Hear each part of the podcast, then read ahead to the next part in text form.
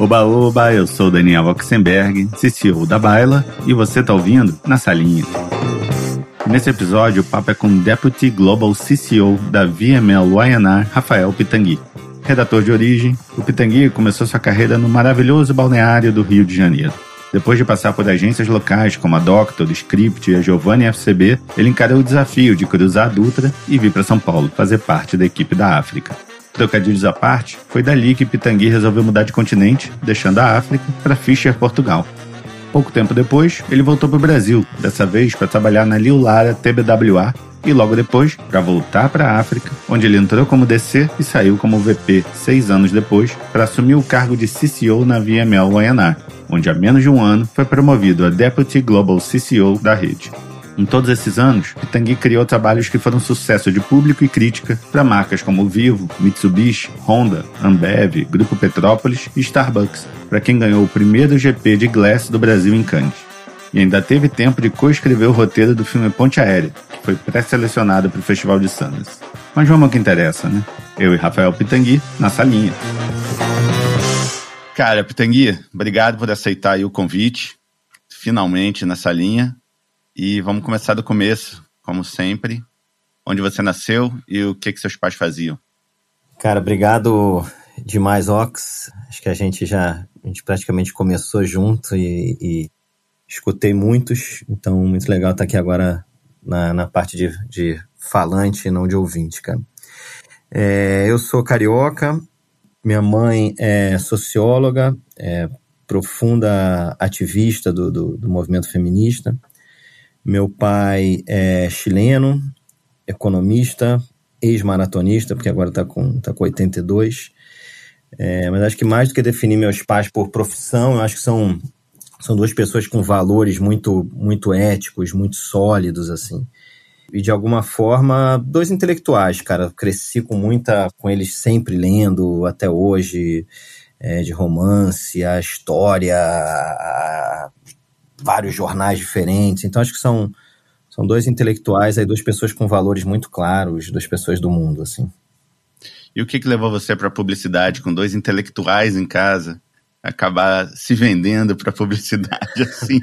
Total, cara, não é, não, é, não é a primeira vez que eu escuto isso, não, cara, mas é, eu acho que talvez esteja ligado. Eu fui muito baixinho, cara, minha vida inteira. Eu era muito baixinho, muito. Eu fui, fui mais baixo do colégio até, até o terceiro ano do segundo grau eu era mais baixo, cara, porque tem, tem aquela idade que a, que a molecada cresce um metro e meio em, em seis meses, né? Sei. Que chega aquela puberdade, para mim não chegou, cara.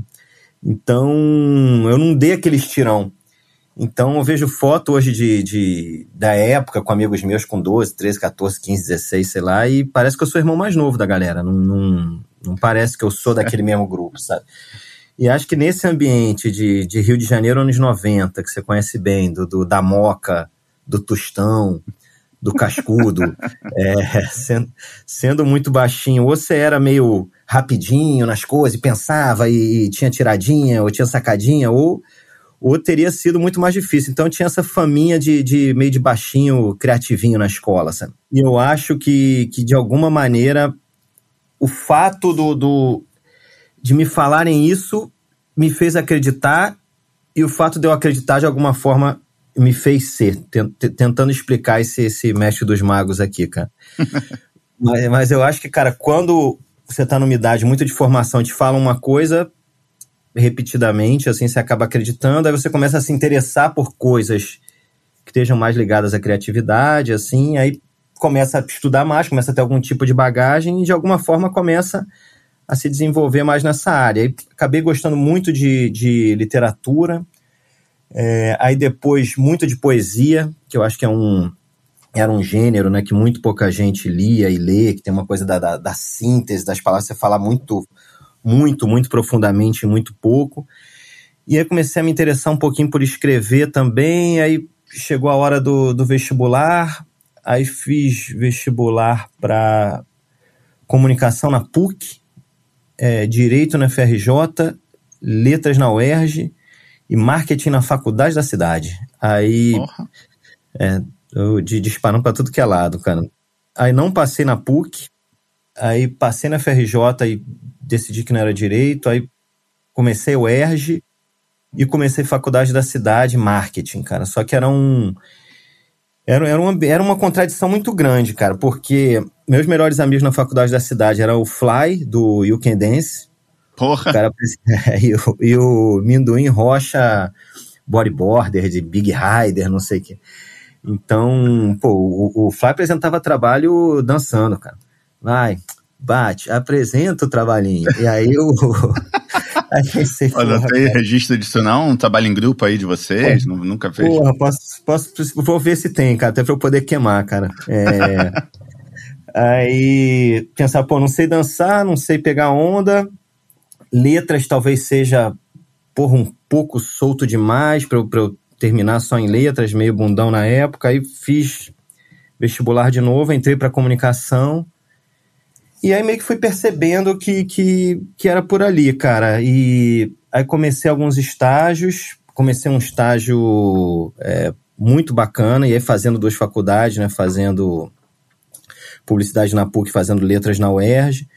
Consegui um estágio como, num, como tipo, terceiro assistente de câmera num, num, documentário sobre o Drummond, que era o poeta de sete faces, que pô, foi demais, viajando lá por, por Itabira, por, por Minas, resgatando é, todas as origens do cara que eu era e, e, sou muito fã. Aí fiquei um pouco em produtora, aí fui para uma produtora que fazia todos os registros de documentário de Furnas. É, conheço bem, porra, Rio das, usina de Rio das Ostras, distribuidora de Belfor Roxo, sou, sou o, o rei de Furnas, cara, conhecia tudo de Furnas. E essa mesma produtora fazia aquele programa na hora do intervalo.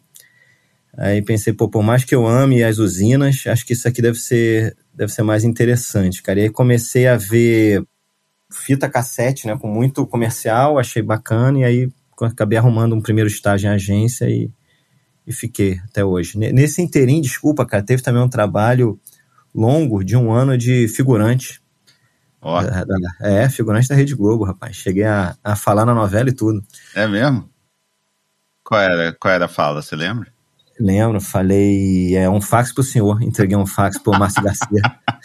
Aí... Porra, pela fala você vê o tempo, a época que era, né? Exato, exato. Ainda tentei meter depois, cara, um no ADQ, para ver se crescia meu papel. Um caco. Mas cortaram, é, um caco, mas cortaram. Ficou só um fax pro senhor mesmo. mas foi inesquecível. Foi inesquecível, cara. Tem uma camisa com essa frase aí. É, então disso eu tenho registro, cara. Tem que queimar também, mas disso eu tenho registro. Cara, uma das suas primeiras agências, não sei se foi a primeira, mas foi uma das, com certeza, foi a Doctor, que, para quem não, não conhece, para quem não é do Rio, foi uma agência lendária e folclórica, talvez seja uma palavra melhor do que lendária, mas era uma agência bem é, com humor carioca, enfim, com um jeito carioca de, de, enfim, de fazer piada, fazer graça, fazer e se comunicar de uma forma geral.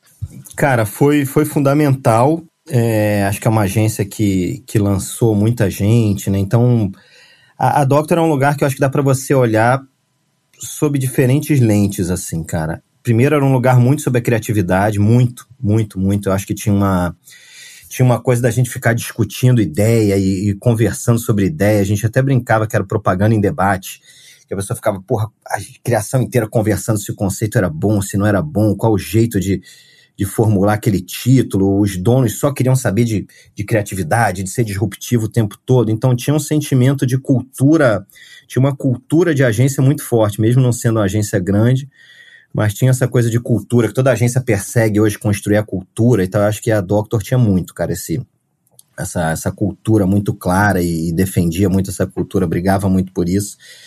É, eram outros tempos, então tinha uma, tinha uma coisa também meio surreal, cara, até, até meio escatológica, assim, entrando num, em, em, em histórias da, da Doctor, cara, o, o estúdio, na época todas as agências tinham um estúdio onde você montava, você, conhece bem, mas a gente montava as apresentações, né, que você tinha que imprimir os trabalhos, colar com, com aquela cola spray, que é, que é um lance meio tóxico, assim, e aí, cara, o estúdio era dentro do banheiro, cara. Só que o banheiro não era um banheiro de agência enorme, era um banheiro de uma casa. A Doctor era uma casinha uhum. no Maitá, cara. Então, às vezes, tinha uma pessoa fazendo cocô enquanto alguém tava montando uma concorrência, assim, do, do lado, cara. Era uma coisa assim. inimaginável, escato, totalmente escatológico, cara, uma loucura, uma loucura. A galera botava cola spray no, no, na tampa da privada, então você sentava e ficava colado. Era um negócio assim, era uma, realmente uma loucura, cara, uma loucura. Lembro uma outra vez nessa categoria, também meio, meio surreal, escatológico, eu tava trabalhando com o Daniel, meu, meu grande amigo, primeiro dupla, o Moraes, e aí, cara, caiu um pedaço do teto perto dele, assim, quase que na cabeça dele, a gente tava trabalhando na sala e, pô, cara, o que aconteceu? De repente, cara, saiu um enxame, mas um enxame de cupim, cara, é, juro, desenho do, do pica-pau. Cara, loucura, uh, milhões, cara, milhões. Uh, agência inteira ocupando tudo, galera toda gritando. Vem o Beto, cara, que era o cara do estúdio, com uma toca ninja, tipo, fez toca ninja com a camisa, né? Entregando uma lata de cola spray para cada um e a gente saía assim, usando cola spray, aí ia colando as asas dos cupins, barata junto. Aí os bichos iam caindo pra gente conseguir sair da agência, cara. Caralho. Porque tinha um enxame lá dentro. A casa devia estar, tá, sei lá, com, com, era um criadouro de cupim lá em cima, no, no, no sótão, sei lá, e de repente aquele buraco no teto liberou aquilo tudo. Então, cara, era, é, essa era a agência. Ao mesmo tempo, a galera, se bobear no outro dia, já estava trabalhando mesmo depois do enxame de cupim, tentando fazer coisa boa. Então é uma agência que dá para você olhar por muitas lentes, assim, cara, mas bem ou mal foi o lugar que me deu oportunidade, que me, me, me fez ficar apaixonado pela profissão, então tenho uma, uma eterna gratidão, mas acho que a gente também não pode romantizar tudo, né, cara? Tinha, tinha um lado também do, do, do da Doctor, do, do trabalho excessivo, do, do, do do salário que às vezes não era pago, do salário que às vezes você não ganhava. Uhum. Então também tinha muitas coisas que o, que o tempo ainda bem transformou, mas era um lugar apaixonante, assim, no, no sentido de criação, era um lugar apaixonante, cara. É.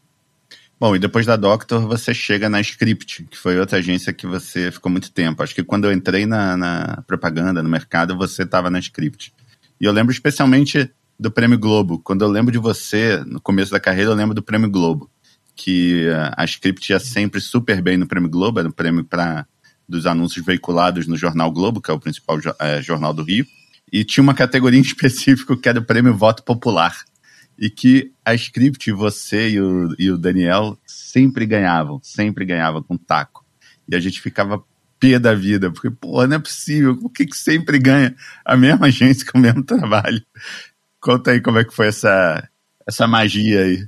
Cara, Rio de Janeiro, você conhece tão bem como eu, você ter um anúncio de página inteira no jornal Globo era assim o luxo do luxo do luxo, né, cara? Era uma campanha mundial é. da Nike pra gente na época. Assim. Total.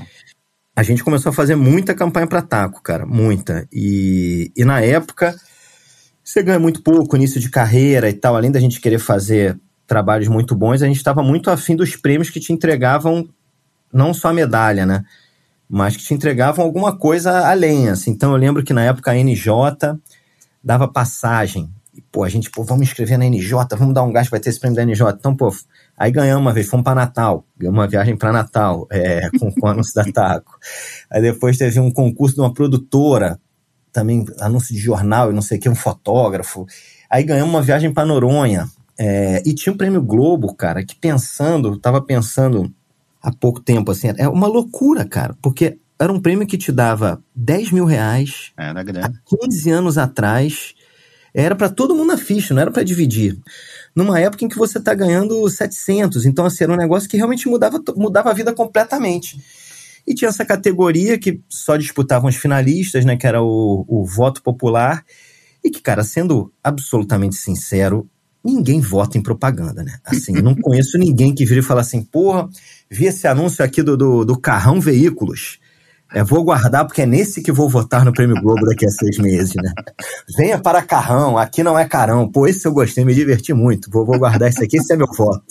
Isso não acontece, né? Assim, é, é, todos sabemos que, ainda mais numa mídia que, que vira, que embrulha o peixe no outro dia, ninguém sabe o que aconteceu de, de, de relevante em anúncios de jornal um ano depois para uma votação. Então, eu acho que ganhar o voto popular era muito mais sobre, faz, sobre a campanha que você fazia sobre a sua campanha do que a campanha em si, né, cara? E a gente transformou aquilo num job, cara.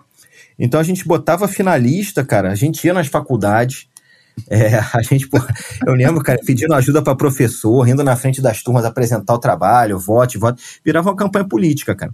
Então, no início era uma campanha, digamos, criativa, até para conseguir entrar entre os finalistas, né, que era um, era um júri de, de publicitários, de publicitárias e tal. E aí depois é, tinha o voto popular, que era realmente aberto a toda a população brasileira.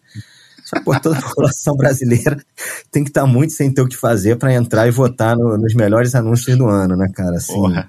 apartamento na Barra, venha morar, sa saia dessa Barra, venha pra Barra. Pô, ninguém, ninguém vota, cara.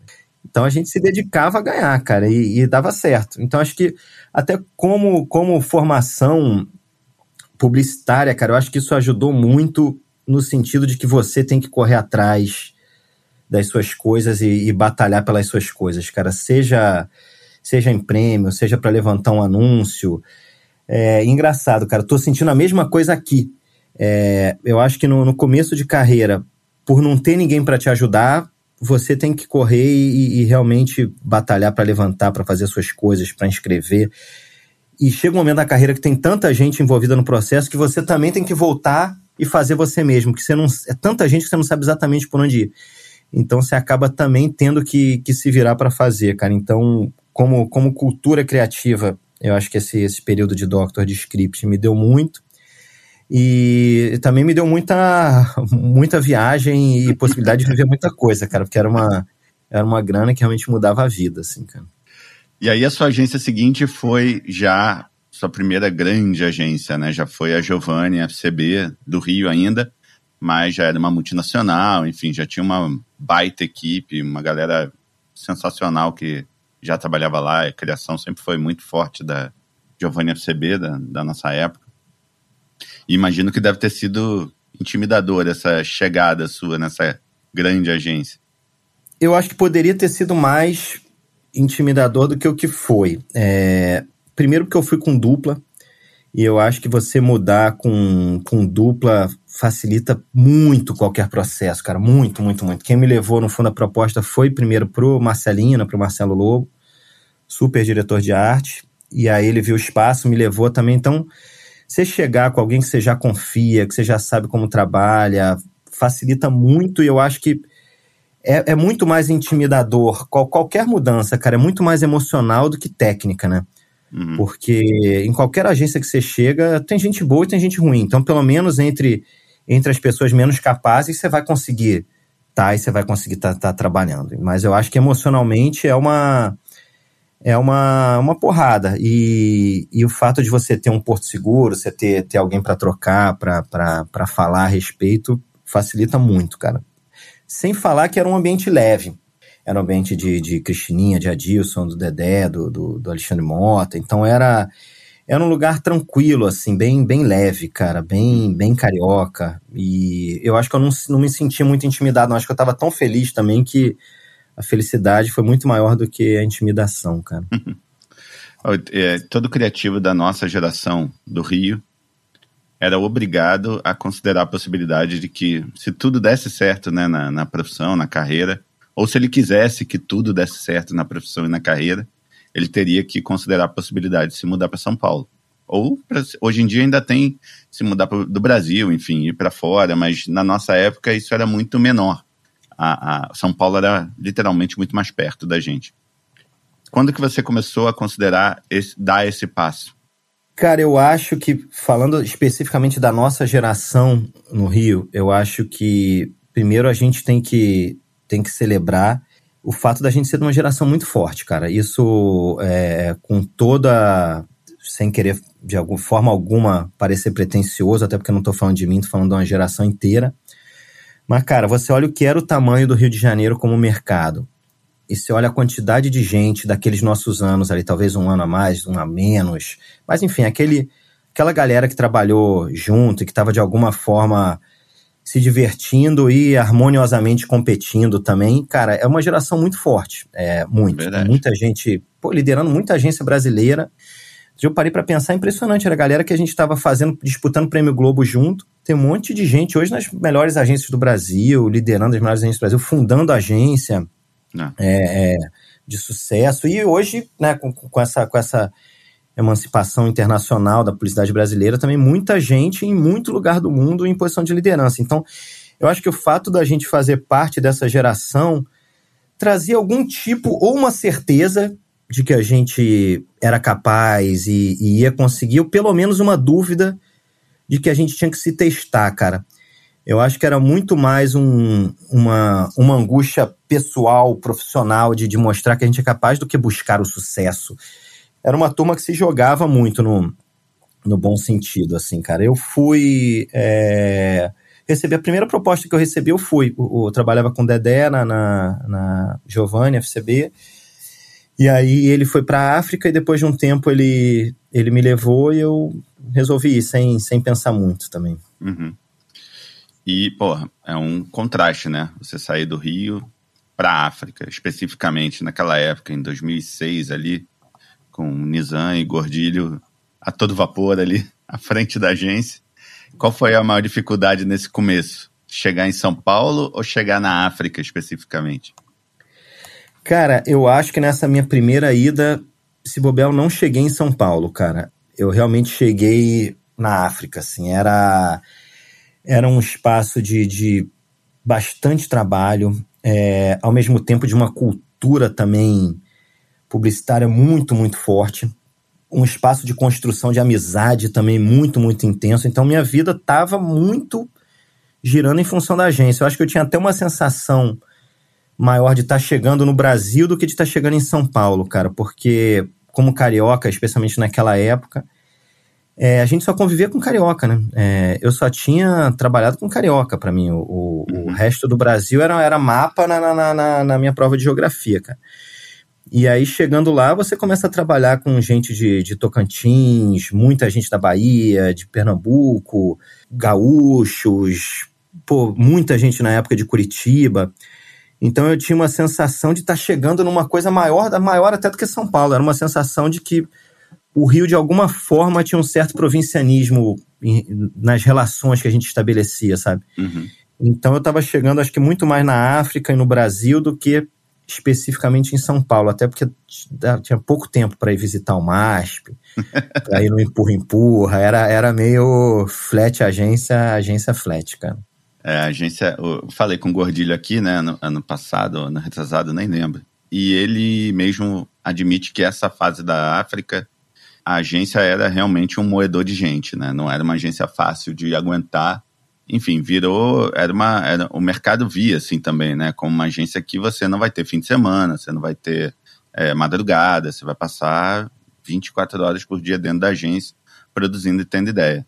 E é óbvio que nessas situações, quem está dentro da agência sofre, enfim, reclama, mas também aquela, aquela velha expressão de na merda que a gente cresce, né? Tem um, tem um lado de aprendizado e de união da galera nessas horas que, bem ou mal, gera histórias é, de amizade, divertidas. É tipo, tá numa guerra mesmo, né? Você tem, leva amigos para a vida inteira, né? De situações assim. Cara, eu acho e aí, sendo um pouco mais genérico, acho que uma das coisas mais bacanas de, de trabalhar em propaganda é a quantidade de amigos que você faz, né? Isso é, é fascinante, assim, cara. É, realmente é impressionante a quantidade de amigos que eu fiz e de grandes amigos, assim. Todas as agências que eu passei, é, é, sem dúvida, uma das coisas que mais, mais me alegram e mais me estimulam na profissão. Assim, a África também foi muito isso, cara. E aí, um tipo de amizade até aquele momento, não só entre cariocas, mas uma amizade com gente do Brasil todo, cara. Era, era muito raciocínio da trincheira, né? Como você mencionou, da guerra. Assim, pô, a gente tá junto, vambora. Uma pessoa, eu lembro que tinha muito uma coisa de um de uma coisa colaborativa, mas não um colaborativo moderno. Era um colaborativo de sobrevivência, assim, sabe? Não, beleza, me dá esse aí que eu te ajudo nesse briefing, não pega esse aqui, pô, não, termina isso daí, eu vou, eu entro contigo. Era, era uma coisa realmente de um, um dando a mão pro outro, assim, é, é ninguém solta o mouse de ninguém, né? eu, e, cara, eu lembro muito também de uma, uma compensação um pouco destrutiva, assim, mais uma compensação, né? Então a gente tava, às vezes, sei lá, 3 e 17 da manhã, seis pessoas, seis moleques de, de, de, de fora de São Paulo trabalhando.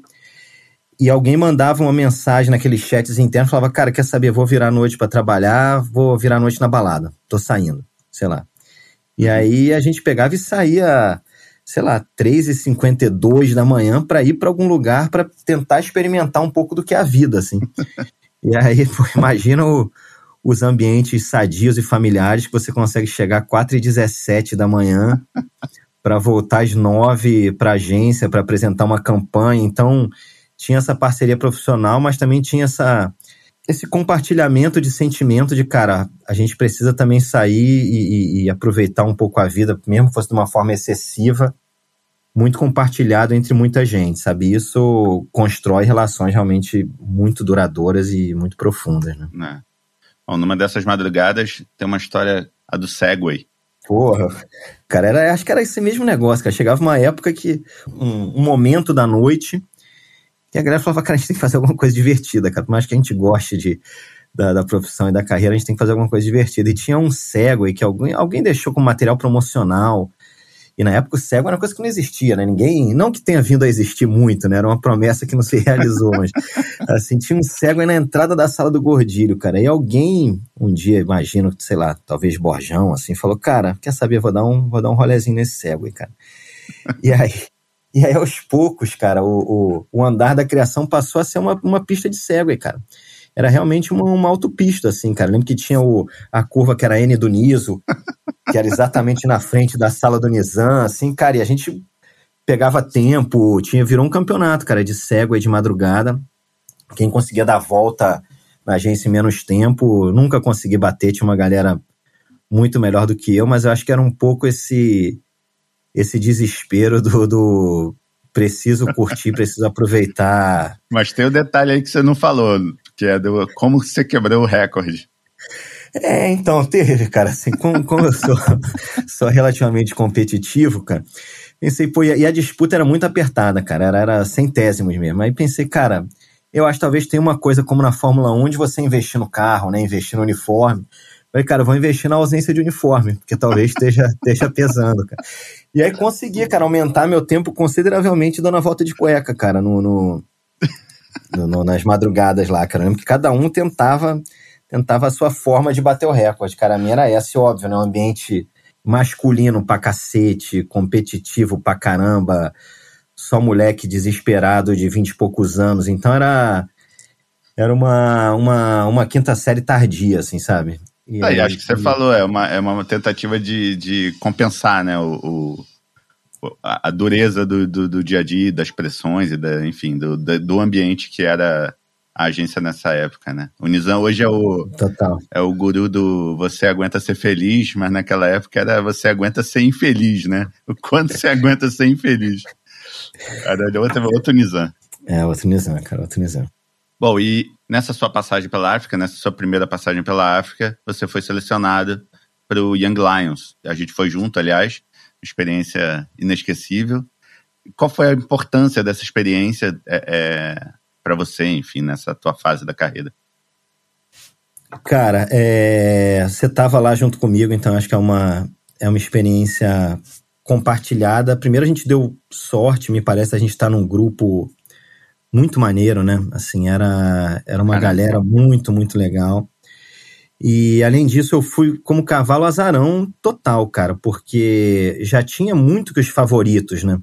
Já tinha uma turma com muito sucesso na nossa geração com menos de 28 anos, acho que era menos de 28, então eu não lembro se eram 10 vagas, eram, acho que eram 12 vagas. Nossa, acho que se eu entrei ali foi em 12 segundo, estourando 11 primeiro. Então, Além disso, tinha uma coisa de achar que eu não ia ser e de repente eu consegui entrar naquela lista. Então, o fato de estar tá lá era uma sensação de prêmio muito, muito grande, cara. Voltei todos os anos depois desse, desse ano de Yang, que já faz um tempinho considerável.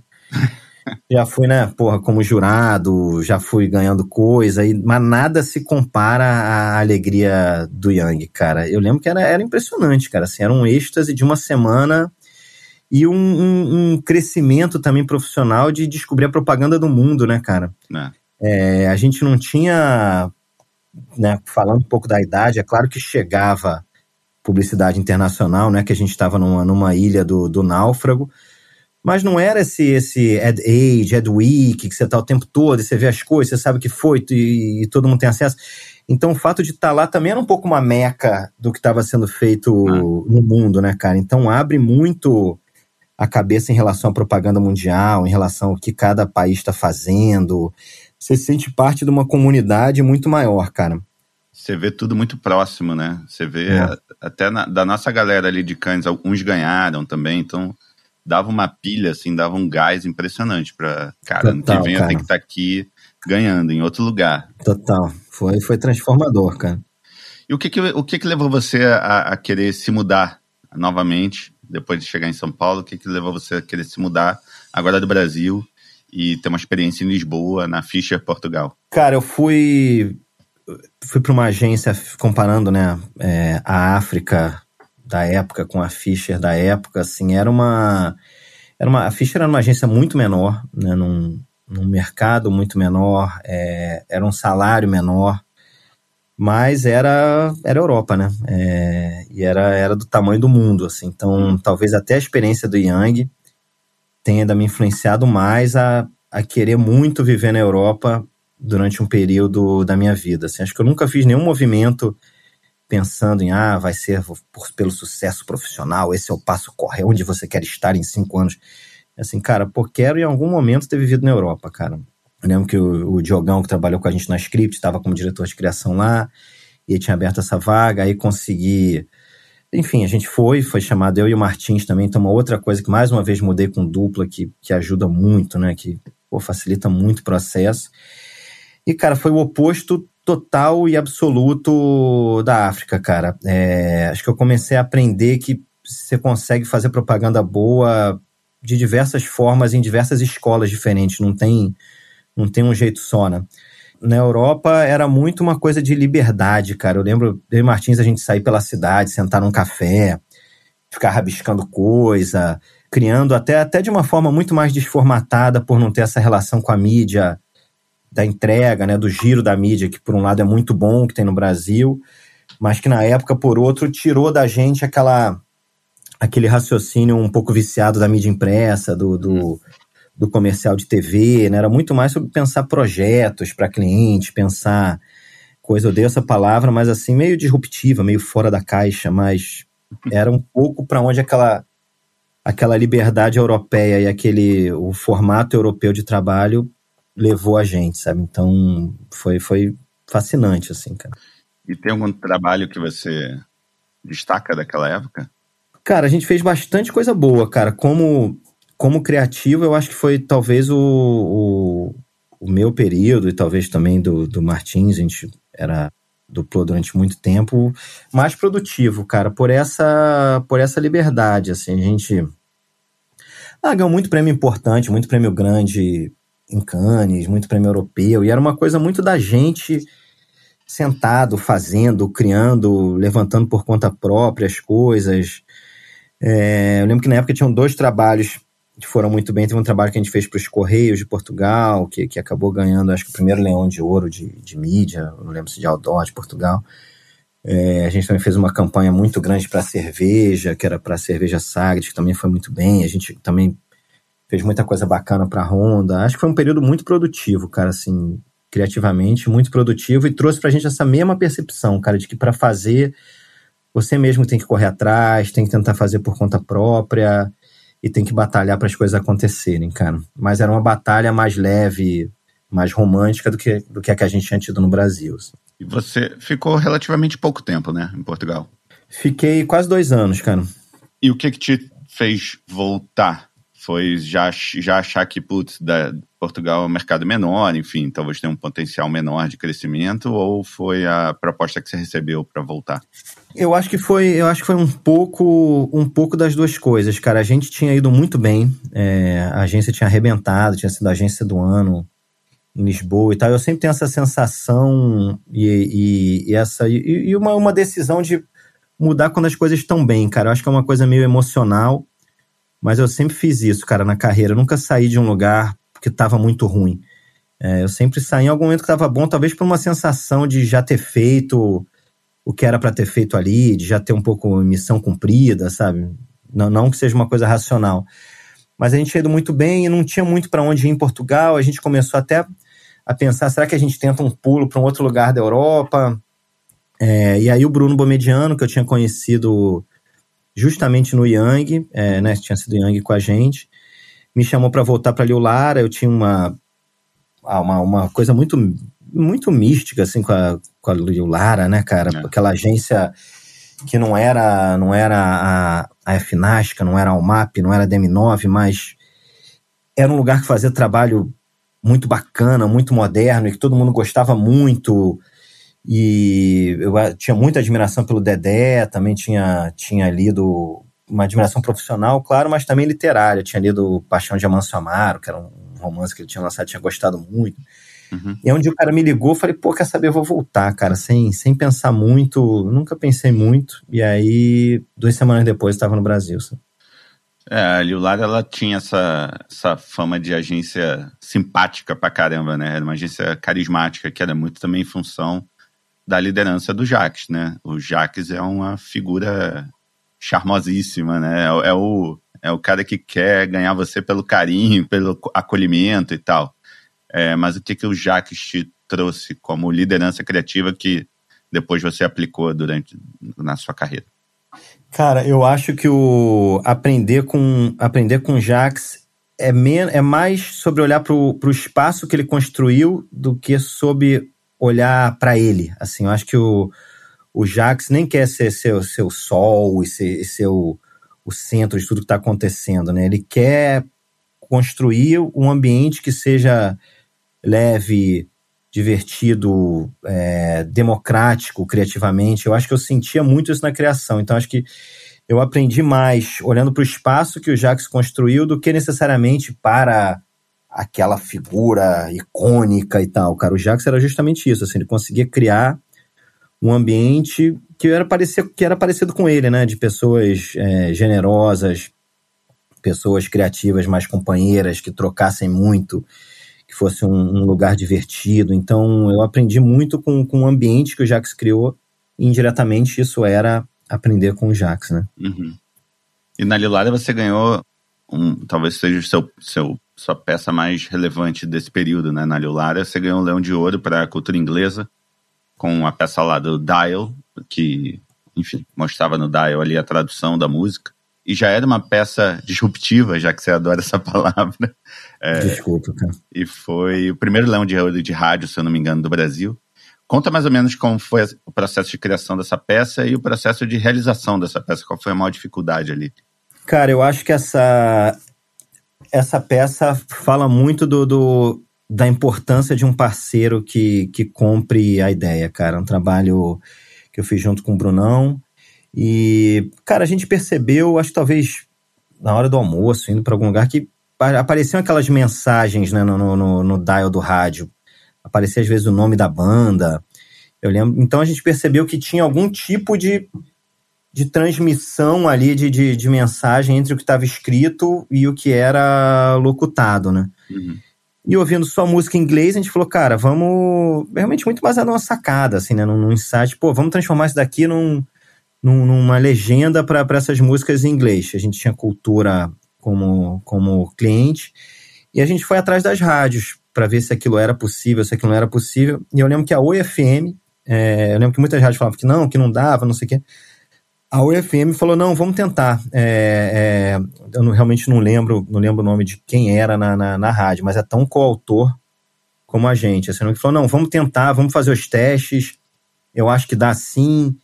E aí eu lembro que tinha uma coisa do tempo de, de, de transmissão que mudava de, um, de uma cidade para outra. Então a gente começou a fazer os testes e descobriu algumas cidades que realmente dava para você fazer essa, essa transmissão praticamente imediata. E uma vez que a gente viu que era, que era realizável, né, que dava para acontecer, a gente levou para a cultura ou esperou um próximo job de cultura. E aconteceu, mas eu acho que fala muito do, do, da importância de alguém um pouco mais técnico comprar e fazer também, porque com certeza foi muito difícil para a rádio fazer ah. aquilo, mais difícil do que para a gente ter a ideia, sabe? É, porque não era uma coisa técnica que a gente podia influenciar, que a gente ia chamar uma produtora muito boa para fazer, não, era uma coisa da rádio para transmissão da própria rádio. E foi muito bacana, porque realmente foi o, o primeiro Leão de Ouro de rádio do Brasil, eu lembro de ligar para Cannes, porque eu queria mandar um vídeo, não podia mandar vídeo para rádio na época. Uhum. Rádio era só áudio. Eu falava, não, cara, mas vocês têm que ver o negócio. É, é, se não ver, não, não, vai, não vai dar para explicar. Não, mas não pode. Eu falei, mas cara, é visual. Mas não, não é, é rádio, it's radio. eu falei, cara, vou, vou mandar então um vídeo que a gente fez aqui para você olhar. E aí colocaram na sala de, de, de, do júri uma, uma televisão, sei lá se na época era videocassete, acho que não, né? Devia ser pelo menos um, um DVD, sei DVD, lá como, é. como era transmitido. Mas aí os júris viram, acho que só de você estar tá numa sala de júri, entra uma televisão e fala agora vamos ver essa peça, já centraliza tanto a atenção para aquilo é. e acabou é, ganhando bastante destaque, né? E cara, você estava na Lilara, uma agência conhecida pelo clima bom, gostoso, é, light, pô, com uma equipe sensacional. E você topa voltar para a África de, como diretor de criação agora, com uma responsa maior ainda. O que, que te levou a isso? Foi, foi o cargo, a vontade de ser diretor de criação? Cara, eu, eu gosto muito da África, cara. Eu admiro muito a África. Pô, sou apaixonado pela agência, gosto de muita gente que trabalhava. Na época uhum. trabalhava lá, tinha um monte de amigo. É, e era um cargo maior, era para trabalhar com Bertinho em, em, Mitsubishi, que já tinha a fama de ser o, a conta mais legal da África e tal. Aí falei, cara, eu vou. Também não, não pensei tanto, cara. Conversei com, com, com Dedé, com Jax e resolvi ir, cara. E nessa época você fez trabalhos bem legais, bem marcantes, assim. Parece que era uma época de transição da agência também, né? Quer dizer, a África tem, ela é muito orgânica, assim, né? Muito viva, uhum, então uhum. tem muita mudança o tempo todo. Mas esse foi um desses momentos marcantes. Eu queria destacar dois trabalhos seus é, desse período. E o primeiro é do Mitsubishi Lancer, que, pô, vocês pegaram o, o De Volta para o Futuro e fizeram uma versão do De Volta para o Futuro e que, putz, deve ter uma história muito louca por trás, né? Para liberar essas imagens o briefing era, era o lançamento do primeiro sedã da Mitsubishi, cara. É, a Mitsubishi sempre foi né, muito conhecida pelo 4x4, né, era até inclusive o, a assinatura do, do da marca, e era para o lançamento do novo sedã, que de alguma forma o sedã ainda carrega essa, esse, esse ranço um pouco do, do carro mais careta, né, ainda mais para uma marca que estava acostumada a mostrar carro subindo montanha, andando por cima da água, andando no meio do mato, fugindo de bicho. Então, a gente tentou entrar por um viés de, de, de tecnologia, de futuro, e não só da Mitsubishi ter o, ter o sedã. Acabamos chegando nessa ideia e eu não entendo até hoje como essa ideia realmente aconteceu, cara, porque não era uma marca. Era uma marca, claro, grande, relevante, mas não era uma marca milionária, né? Inclusive, não era uma campanha global, era uma campanha nacional, assim, é, é mais um lançamento do, do, do da Mitsubishi. E a MIT comprou, é, é, Corina era uma, uma super cliente, e a gente começou a entrar em contato, cara. Aquela coisa também de acreditar e, e, da África, de apostar, mas a gente achava que não ia rolar até que o, o, o Robert Zemeckis, né, que é, que é diretor, que é roteirista do filme, é, aprovou. E não é nem que a gente. A gente refez um pedaço do filme, usou fura de original. É, e a gente teve que aprovar com uma, com uma turma bem grande, cara. A gente teve que aprovar com os atores e tal, e ficou faltando a, a aprovação do Spielberg, cara, que é produtor executivo do filme.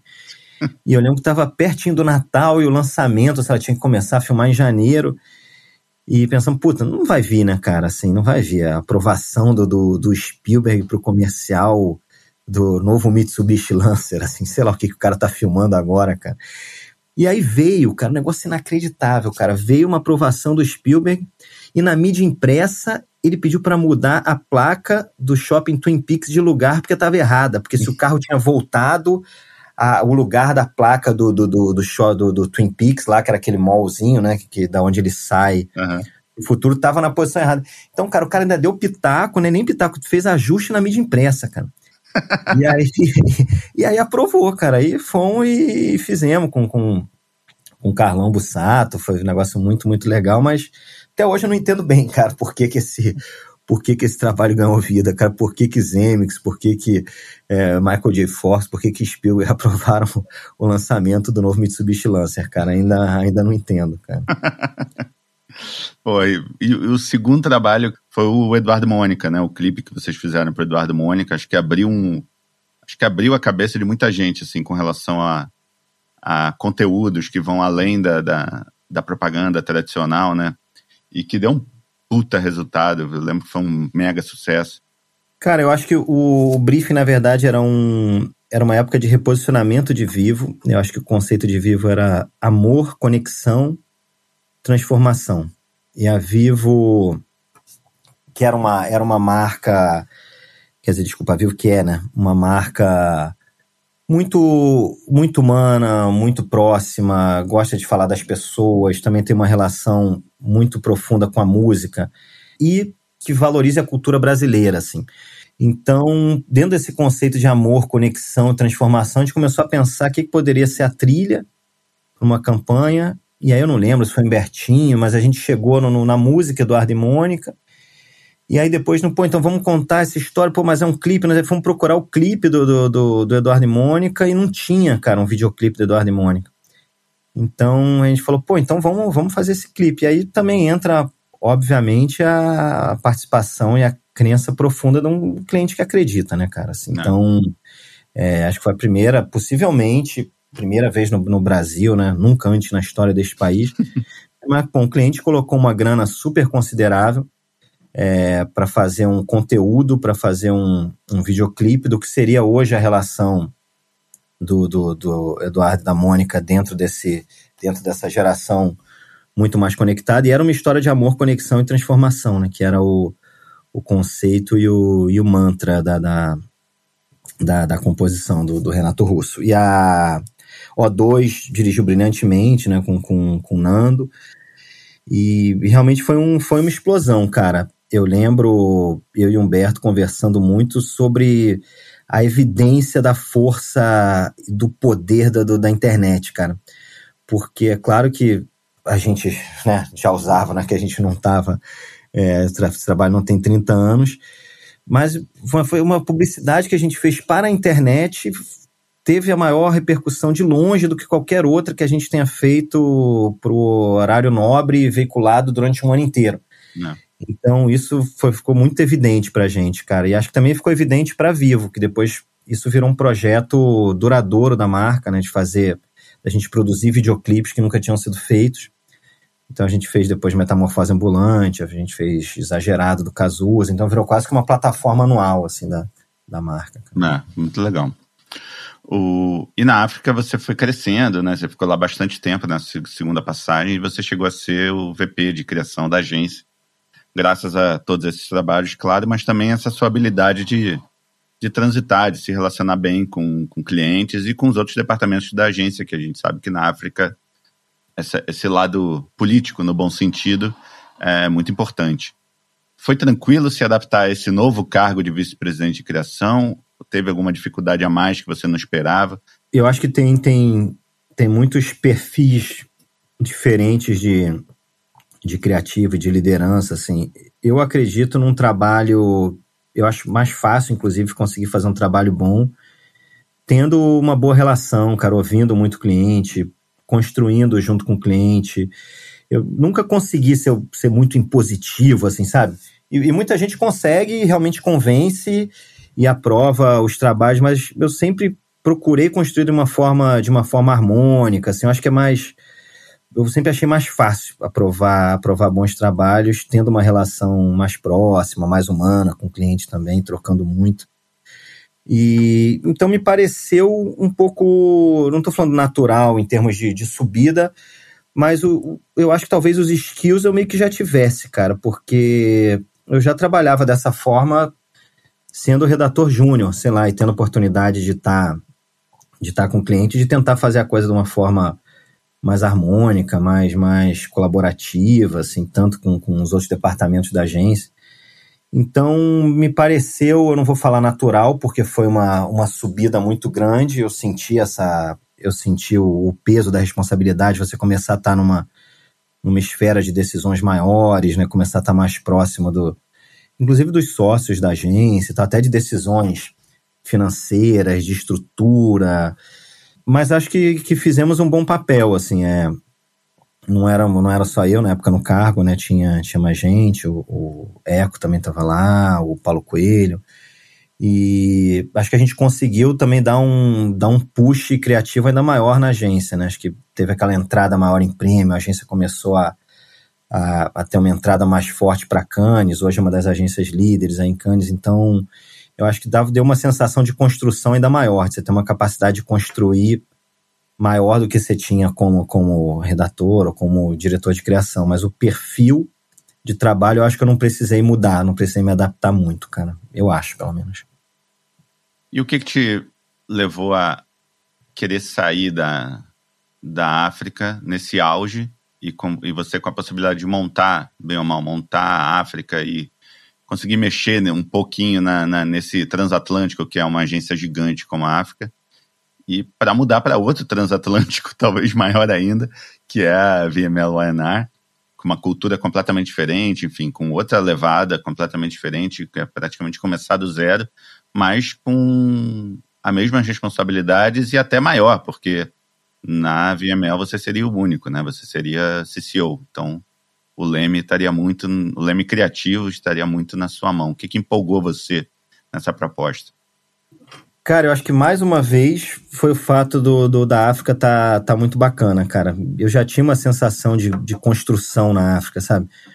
Pô, construí uma agência muito bacana, é, muito criativa. Acho que eu participei ativamente dessa construção, óbvio, né? Sob liderança né, do, do, do Nizam, do Gordilha, do, do, da Olivia, do Márcio, de todo mundo mas é, o fato de ter essa sensação de missão cumprida, num certo sentido, sempre me estimulou muito a sair. E aí veio a proposta, outra vez também não, não fiz grandes planos, não, não, não imaginei muito carreira, mas pensei, cara, fiz tanta coisa aqui na, na África, já fizemos tanto, não sei muito o que dá para fazer agora. A agência está bem em prêmio, está super bem em trabalhos, digamos, mais populares, assim, com, com, com, com que, que mais gente tem acesso. Falei, ah, cara, vou vou experimentar essa, essa Yang. Também foi meio sem pensar tanto, cara. Tive algumas conversas, tive uma conversa com o Davi, gostei do, gostei do Davi, tive uma conversa com o Quintela também, pô, cara espetacular. Depois tive uma conversa com o Tony Granger, isso acho que me deu uma, uma percepção muito maior de rede, de multinacional que eu não tinha, né? Uhum. A África é aquela potência né, brasileira e, e, e com muito orgulho de ser brasileira. Mas ali eu realmente entrei numa multinacional e falei, ah, vou, eu vou experimentar, cara, vou, vou, vou ver qual é. E você chega na, na VML Anar com essa autonomia, lógico, dentro da rede, enfim, integrado a uma rede multinacional, mas com uma certa autonomia no Brasil para mexer na agência, né? Vai dar um, a sua cara criativa da agência. E o que que o que, quais foram as primeiras providências, pegando essa, essa tua bagagem de putz, ver a liderança do Nizam, ver a liderança do Gordilho, ver a liderança do Dedé, ver a liderança do, do Jaques. Qual foi a primeira providência que você pensou em, em colocar na, na, na, agência nova para colocar a agência no trilho que você imaginava para ela? Eu acho que primeiro tinha uma coisa do. do... A equipe era muito boa, né? É, muita gente que, que a gente conhece, uma equipe muito, muito bacana, bem parruda, assim.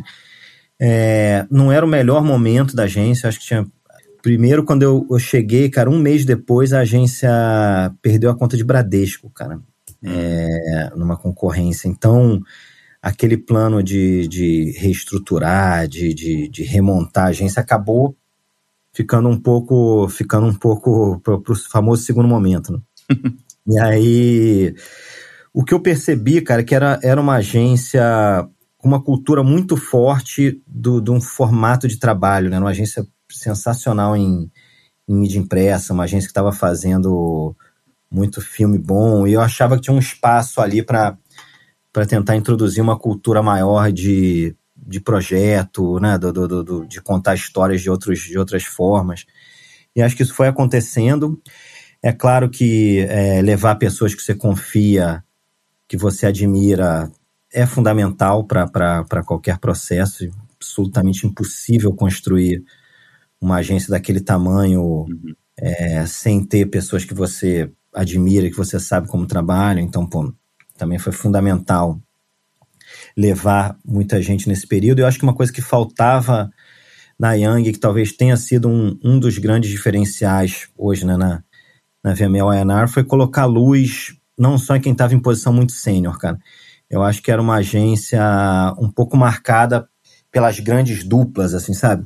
As grandes duplas pegavam os bons trabalhos e faziam os bons trabalhos, e tinha muita galera afim, molecada afim, que chegava muito pouca coisa. É, eu acho que eu, de alguma forma, comecei a colocar mais holofote e dar mais luz para essa galera, e aí você cria uma sensação de que é possível e muito mais gente, né? Uhum. É, eu acho fundamental, cara. Acho que o, o fogo em, em, agência de criação começa por baixo, cara. É, eu acho que quando você consegue ter um ambiente que a molecada acredita que vai conseguir fazer um trabalho bom e faz, né? Que você consegue ter, ter uma galera ganhando, sei lá, leão de ouro em Cannes com o primeiro estágio, uhum. é, você começa a criar uma percepção de que, caramba, acho que esse, esse é um lugar bom para estar. Tá. Essa é uma agência que, que vale trabalhar. E aí, claro, as pessoas mais novas né, recebem propostas, saem, algumas acabam ficando, mas você cria essa cultura de que as possibilidades estão de todos os lados, sabe? De, de uma, uma democracia criativa, assim. Acho que é, essa, essa é uma, uma sensação, pelo menos, que eu tenho. Mas eu acho que melhorou muito essa sensação de, de uma democracia criativa, de você conseguir fazer e acontecer independente da tua posição, independente do, do, do de quanto você ganha, de, de, de, qual espaço você tem, sacou? Todo mundo ganhou mais espaço, assim. Bom, e sobre a sua liderança, a agência ganhou vários prêmios, né? Começou a ganhar vários prêmios para Santander, para Vivo, para Greenpeace e claro, Starbucks agora que foi o primeiro GP de, de Glass, né, em Cannes. E cara, assim, eu confesso que eu sempre fico meio desconfiado, meio cabreiro de, de falar de peças específicas com CCOs ou, sei lá, ICDs, porque às vezes o cara não, não participou muito das peças, né? O mérito é muito mais da dupla ou do ou até do diretor de criação, enfim, é, de ter corrido com a ideia, enfim. Mas então eu queria que você dissesse assim algum trabalho que para você foi especial e que você viu que a sua participação foi fundamental para aquele trabalho ir para a rua. Cara, eu, eu discordo um pouco, cara, em relação ao, ao papel do, do CCO, cara. É, porque eu acho que o, é um papel muito importante, às vezes diferente, mas muito importante, né? É, me parece que é, é, muito mais fácil você plantar num terreno fértil, é, e, e, e, tem possivelmente algum CCO ali que adubou a terra, né? Que, que levou o trator, que deixou. É claro, sem tirar o mérito da grande ideia que é, possivelmente não veio de quem está num cargo tão, tão alto, digamos, dentro da agência. Mas tem uma coisa do, do ambiente de possibilidade, cara. E, e esse ambiente de possibilidade é, me parece que é muito mérito da, dessa liderança e das lideranças né, que estão ali, seja do, do, do, do CCO, do, do, dos ICDs, do, dos, dos, dos, dos VPs, de criar esse espaço onde a turma consegue fazer. E acho que, de alguma forma, conseguir, junto com essa turma toda, criar esse ambiente onde é, onde é possível fazer, cara. Também, pessoalmente, eu não me acho alguém que está muito distante do, do, do, das ideias. O que eu gosto na profissão uhum. é, é disso. É, é, o que eu gosto é de criação, de, de, de ideia boa. Acho que os outros afazeres são, são consequências para tentar chegar nesse trabalho bom, nesse trabalho diferente, então é realmente o que eu gosto. Então também procuro estar próximo, cara. Às vezes tentando melhorar uma ideia, às vezes piorando, diversas vezes piorando. é, ajudando no, no, na aprovação, cara, no, no, na, na forma que você vai apresentar essa ideia, sabe? Quase pensando o deck, construindo o deck junto, é, depois tentando trabalhar no, no, no, no case, no resumo daquela ideia para o festival. Eu, eu me sinto presente nesse sentido, cara. Não, não sendo dono das ideias de forma alguma, mas tentando fazer o possível para que elas aconteçam, cara. Então, de alguma forma, eu acho que eu tenho. Dificilmente teve algum trabalho que eu não sabia nem que existia, não sabia nem o que, que era. E de repente olhei e falei: caramba, esse trabalho sensacional ganhou isso.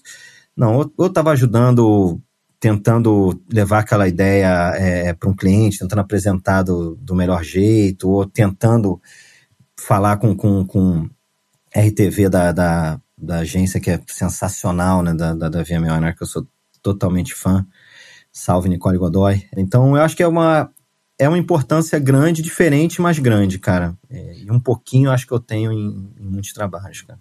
E tem algum trabalho para você que é especial, que para você marcou, assim? Pode ser mais de um também. Cara, eu, eu acho que você mencionou Starbucks e agora de bate-pronto, eu acho que eu vou falar no Starbucks por uma. Não pela quantidade de prêmio, mas por uma transformação pessoal, cara. Foi um trabalho em que, pela primeira vez na minha vida, é, eu realmente me aproximei e, e passei a, trabalhar e a ouvir um, um trabalho grande, uma marca grande, internacional, com a comunidade trans.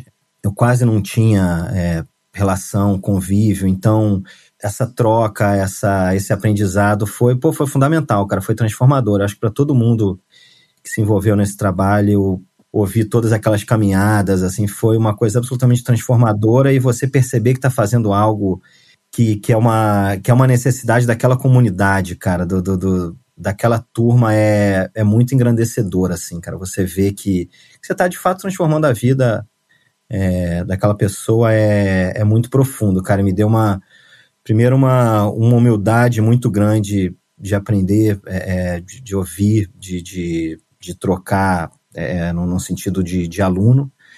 E também do poder da publicidade, cara, do poder da publicidade transformadora, sabe? Ativa. É, é, é a peça que minha mãe feminista, é, ativista manda para as amigas, sabe? Então, finalmente tem uma peça que minha mãe ativista manda para as amigas, assim. Bom, e nesse meio tempo você ainda escreveu o roteiro de um filme, né? O Ponte Aérea, e que foi selecionado pelo Festival de Sundance também, né? E você sempre teve essa vontade de escrever? Quando que despertou essa vontade? Quando você começou a escrever esse roteiro?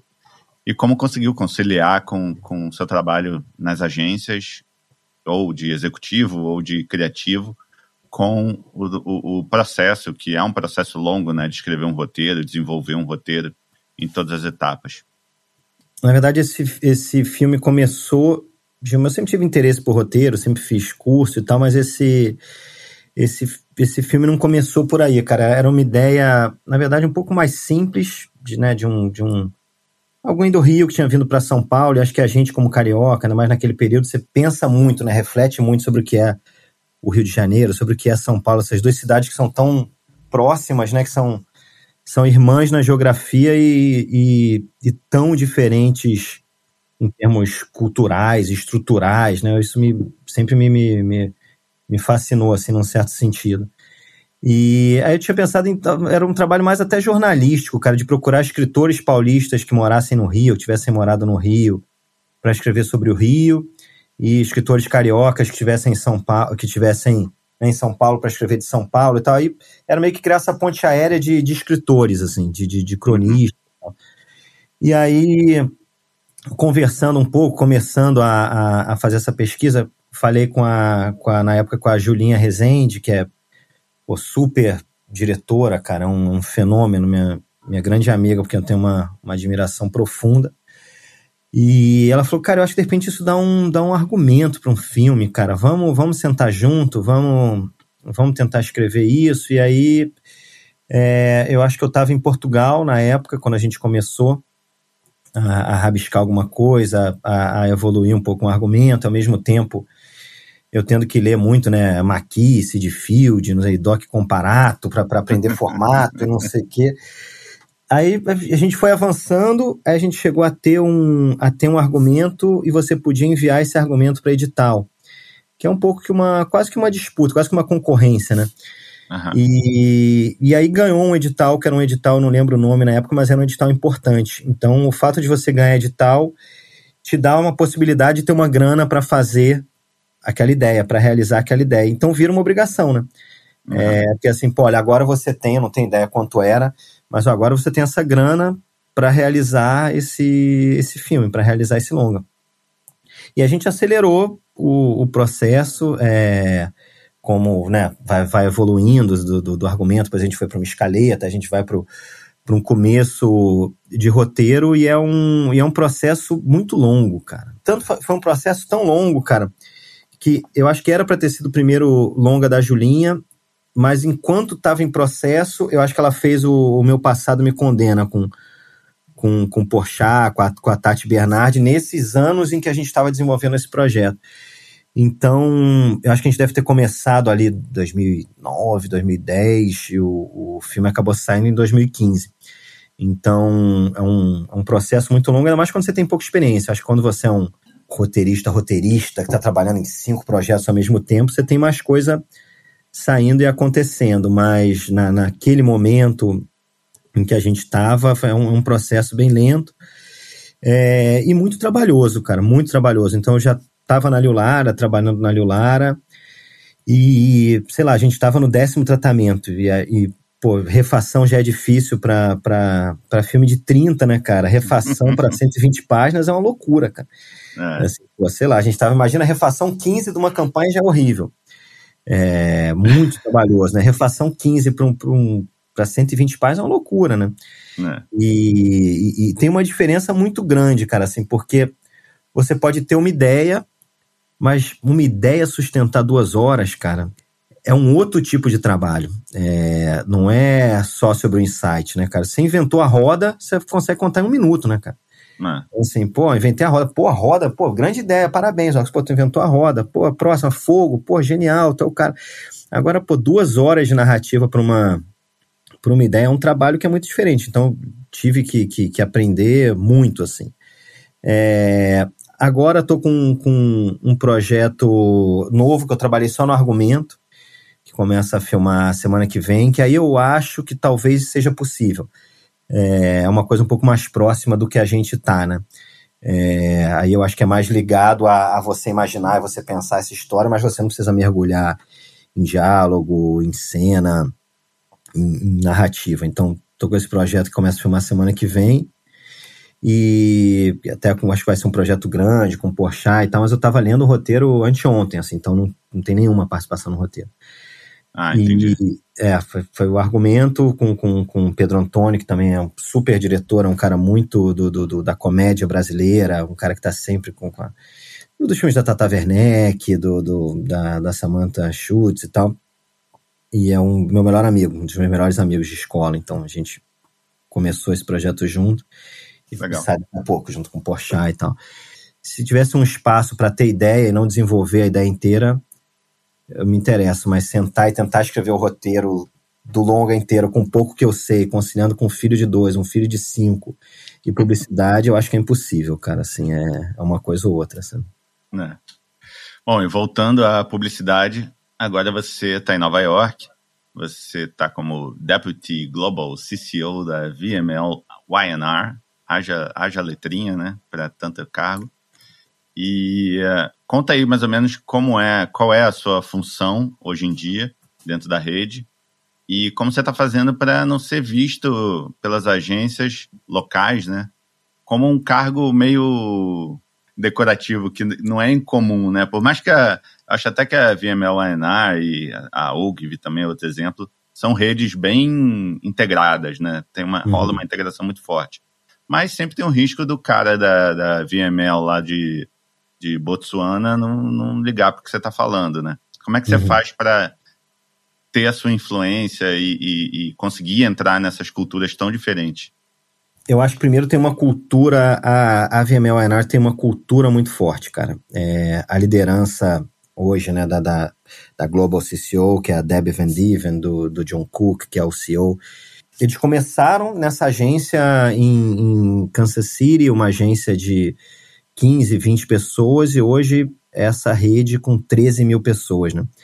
Então, é, por ser uma agência muito baseada no, no, no, que eles construíram, no que eles fizeram, carrega muito uma cultura do hard working, da, da, da entrega clara. Eu acho que é uma coisa até um, um pouco regional, sabe? Um pessoal sem deslumbre nenhum de, de, de Madison Square, de, de, de não sei o quê, eu, eu tô aqui na Fifth Avenue e não sei o quê.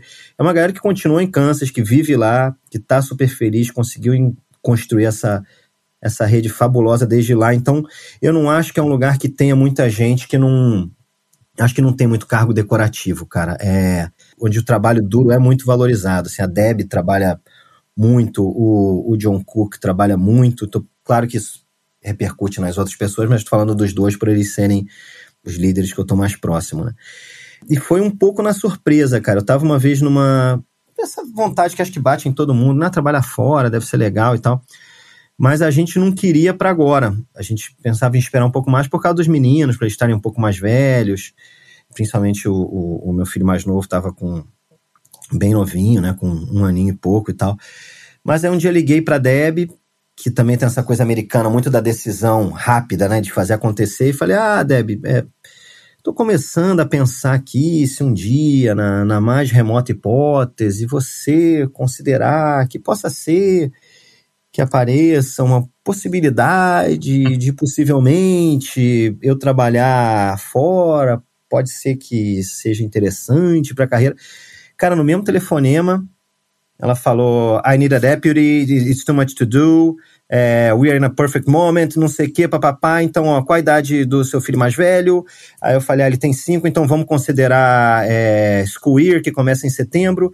Então, tô contando com você aqui agosto, não sei o que, para você chegar. o RH vai entrar em contato, vai ser ótimo, vamos trabalhar muito junto, vamos levar a VML para um lugar ainda mais incrível. Muito obrigado, um beijão, tô muito feliz. Tchau, tchau. Tum, desligou. Cara, eu fui pra Mari, que é pra minha esposa. Falei, Mari, fodeu. Assim, é. o que era um plano remoto para daqui a três anos virou daqui a seis meses. E esse cargo, assim, que é um negócio que não dá para falar, não, que é para trabalhar com uma pessoa que eu, que eu admiro muito. Falei, cara, o que, que a gente faz? É, ela ficou meio paralisada, assim, mas vambora. É, e aí a gente foi meio que construindo durante esses seis meses também um pouco é, o que eu tenho que fazer, sabe? Uhum. É, hoje, como, como, como grande de a fazer meu, eu respondo também como, como co-creative lead, né? É, porque a WPP ganhou Coca-Cola durante esse período, então imagina o tamanho dessa, desse, dessa movimentação, né, cara? A Coca-Cola tinha 4 mil agências antes desse, antes desse movimento da WPP. Então, pô, o, a WPP acabou centralizando a conta da Coca-Cola e cada uma das, das agências, digamos, das redes, tem que ter um lead para a Coca-Cola. Então, a Ogilvy tem, tem o Guilherme Vega, o, o, a Grey é, tem a Laura Visco e tal, e eu também respondo como Coke Lead. Então, eu estou fundamentalmente, cara, em Coca-Cola e em Coca-Cola Global. Então é bastante trabalho, cara. Bastante trabalho, muita viagem. Acho que de decorativo realmente não tem nada, cara. Tem mais, né, tem, tem mais de, de inchada do que de, de vaso chinês, assim, cara. É muito mais ligado a trabalho duro, a estar tá viajando muito, a estar tá conhecendo muita gente, muito cliente. E aprendendo pra caramba, cara, também. Tô, tô aprendendo muito, assim, e encontrei aqui uma galera incrível, cara. Um monte de, de de criativa, de criativa legal pra caramba. É, é uma agência muito humana, então tudo isso tem, tem ajudado profundamente e acho que estamos também conseguindo fazer bons trabalhos, cara. Então, bem realizado nesse sentido, assim. E você ainda tem alguma função no Brasil, não? Tenho, cara. Principalmente em algumas contas, assim. Eu sou... Pô, cuidei da Vivo diretamente, né? E cuido há, sei lá, 10, 12 anos. Uhum. Então, quando é uma coisa mais importante, quando é uma, uma decisão de uma campanha maior, é, eu acabo entrando. Também tem trabalhos que eu participei, né, que foram feitos previamente, não estou aqui só há, há, seis meses, que eu também continuo envolvido. A conta de Taipava também eu tenho uma, uma proximidade muito grande, a né, Grupo Petrópolis, na verdade, né? Uhum. Então também acabo entrando, participando um pouco. E a parte de festival, do, do, do que vai para o prêmio, do que não vai para prêmio, do, do, dos councils globais, eu também acabo participando e representando muito o Brasil. É, o, o Sleiman como CCO, né, o, o, Beto como, como ICD Latam, estão fazendo um trabalho espetacular. São eles que tocam a agência, mas acho que é importante, acho para a agência também para mim, saber que eu tenho essa algum tipo de participação, de contribuição numa agência que eu ajudei a construir, que eu conheço todo mundo, isso eu acho que abastece bem os dois lados. Sabe? Cara, agora entrando na reta final, aquelas perguntinhas que eu faço para todo mundo. A gente muda muito, né? Durante a nossa carreira, né? Aquele Rafael que fugia de cupim na Doctor é bem diferente desse Rafael hoje em dia em Nova York, Deputy CCO. Você acha que aquele Rafael redator gostaria de trabalhar com esse Rafael, diretor de criação, ECD, o cargo que for, e vice-versa? Cara, eu acho que eles estão trabalhando juntos, cara. De verdade, eu me vejo muito como, como o mesmo redator do, do, do CCRJ que a gente saía junto e depois tentava invadir a festa do Colonistas. Assim, eu não vejo eu não vejo uma mudança, cara, no, no, no que eu acredito, não vejo uma mudança no, no jeito que eu trabalho. Então, me parece que o, que o redator, é quem mais está presente aqui em mim é o, é o redator no início de carreira, cara. Acho que é ele que, que me abastece, é ele que me faz seguir em frente. Então, não consigo colocar os dois para trabalhar juntos, porque eles já estão trabalhando juntos, cara. Assim, acho que nunca deixaram de, de trabalhar juntos. Sabe? E se você pudesse dar um conselho para aquele Rafinha lá atrás, que conselho você daria para ele? É, que é uma é uma profissão que da onde você consegue tirar muita coisa e, e, e, viver muita coisa, cara. É uma é uma profissão que eu ainda acho fascinante é, e que vale a pena, cara. Eu fiz tantos amigos, eu conheci tanta gente, eu vivi tantas experiências diferentes por causa da propaganda. Então, vale a pena ser generoso com a propaganda, porque ela vai ser generosa de volta, sabe? É... E tenta transformar o que você achar que está errado. Tenta ter um olho um pouco mais aberto, um pouco mais crítico, também no seu início de carreira, para tentar construir um ambiente que seja mais legal, que seja um pouco mais, mais justo, mais democrático, assim. Não, não corra só atrás do seu, né? Corra, corra junto. Sensacional. Cara, brigadão aí pela, pelo papo, pelo assim, tempo. Sei que tá corrida aí. E, pô, foi incrível. Pô, obrigado demais. Ó, você sabe que eu sou teu fã de longuíssima data. Não é de hoje, sou, sou fã de, de início de Rio de Janeiro, sou fã de chegar em São Paulo, sou fã de, de Young Creators. Então, cara, é para mim uma, uma honra estar conversando contigo aqui, sem, sem falsos clichês, é, é mesmo, assim, de verdade. Pô, boa sorte aí pra você, arrebenta, continue arrebentando, que também torço sempre por você, cara. Boa, eu também, meu irmão. Fim de papo. Meu muito obrigado ao meu amigo Pitangui e, como sempre, a Plant Áudio. Se você gostou, deixe um comentário, compartilhe. E se não gostou, é só ouvir tudo de novo de trás para frente que zera tudo. Valeu, até o próximo. Vagzinho.